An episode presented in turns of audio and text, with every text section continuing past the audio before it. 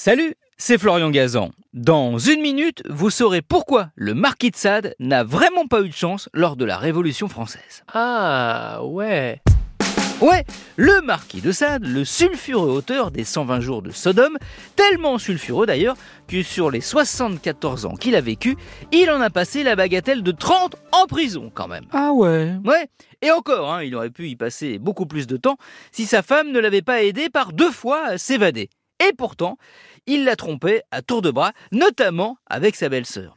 C'est en prison qu'il a d'ailleurs écrit en cachette ses fameux 120 jours de Sodome, aujourd'hui officiellement trésor national, estimé à 8 millions d'euros, ce qui en fait un des trois manuscrits les plus chers de France.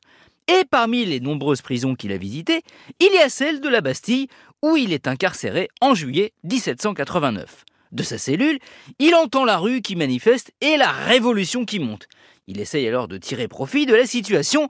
Il crie, mais trop loin, trop haut dans la prison, alors personne ne l'entend. Ah ouais? Ouais, alors ce bon marquis a une idée à la MacGyver. Il prend un long tuyau de fer blanc qu'on lui avait fait pour vider ses eaux usées, ses déjections, dans le fossé. Et là, il a l'idée de s'en servir comme une espèce de porte-voix.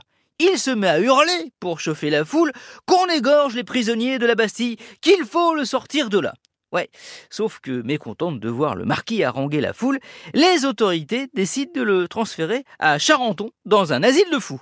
Pas de bol, puisque dix jours après, ben, la Bastille est prise par les révolutionnaires qui en libèrent tous les prisonniers, ceux qui auraient pu et donc dû être le cas du marquis de Sade. Merci d'avoir écouté cet épisode un peu sadique, eh oui, ça vient du marquis de Sade, l'adjectif, de Huawei. Retrouvez tous les épisodes sur l'application RTL et sur toutes les plateformes partenaires.